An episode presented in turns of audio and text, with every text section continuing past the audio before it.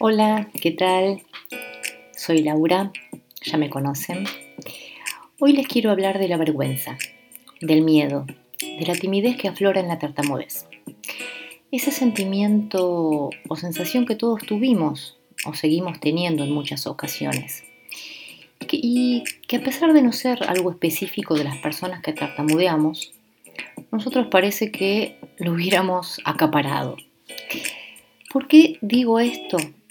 ¿No les pasa o pasó que cuando están por hablar con alguien empiezan a sudar las manos o el cuerpo o se ruborizan o se les cierra el pecho? En fin, ciertas exteriorizaciones corporales o no que demuestran que tengo vergüenza, timidez, temor por hablar. Esa vergüenza o miedo de cómo hablo, al menos yo la veo desde dos puntos de vista. Una es la forma consciente, que proviene justamente de ese temor y esa timidez por cómo vamos a hablar. Es decir, mi cuerpo ya se anticipa. Sé qué es lo que me va a suceder porque lo estoy sintiendo antes de hablar. Y la otra es la inconsciente, es la vergüenza que yo alimento a diario, la que tengo instalada dentro de mi cabeza y no me deja avanzar. Es ese habla interna que me frustra, que me dicen cosas que no me dan la confianza que necesito. Es quizás aquello con lo que crecí muchas veces, lo que me enseñaron. Sí, nos enseñaron a que era vergonzoso ser tartamudo.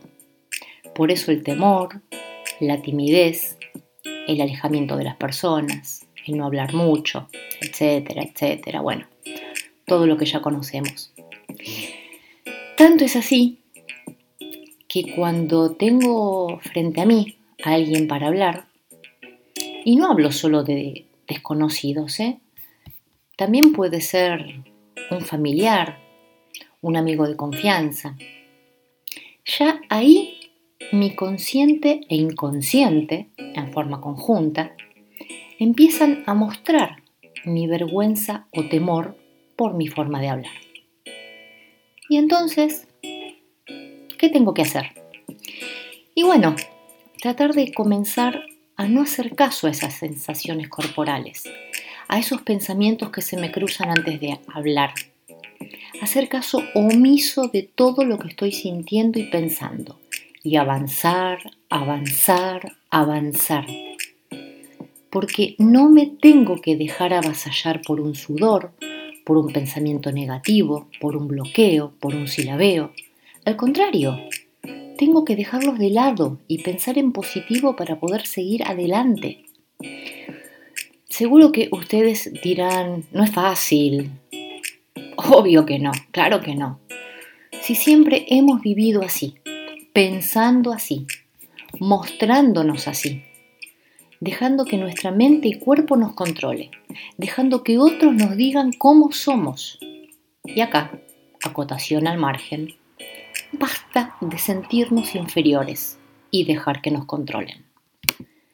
Seamos nosotros mismos. Son días que quizás tenemos muchas trabas, Habrá días con pocas trabas, habrá días más fluidos y felices, y también días sin ánimos de hablar, porque eso también me lo tengo que permitir y no amargarme. Si no me siento bien, también está bien. Que así sea si no quiero compartir nada con nadie. Y si quiero hablar porque estoy feliz, adelante.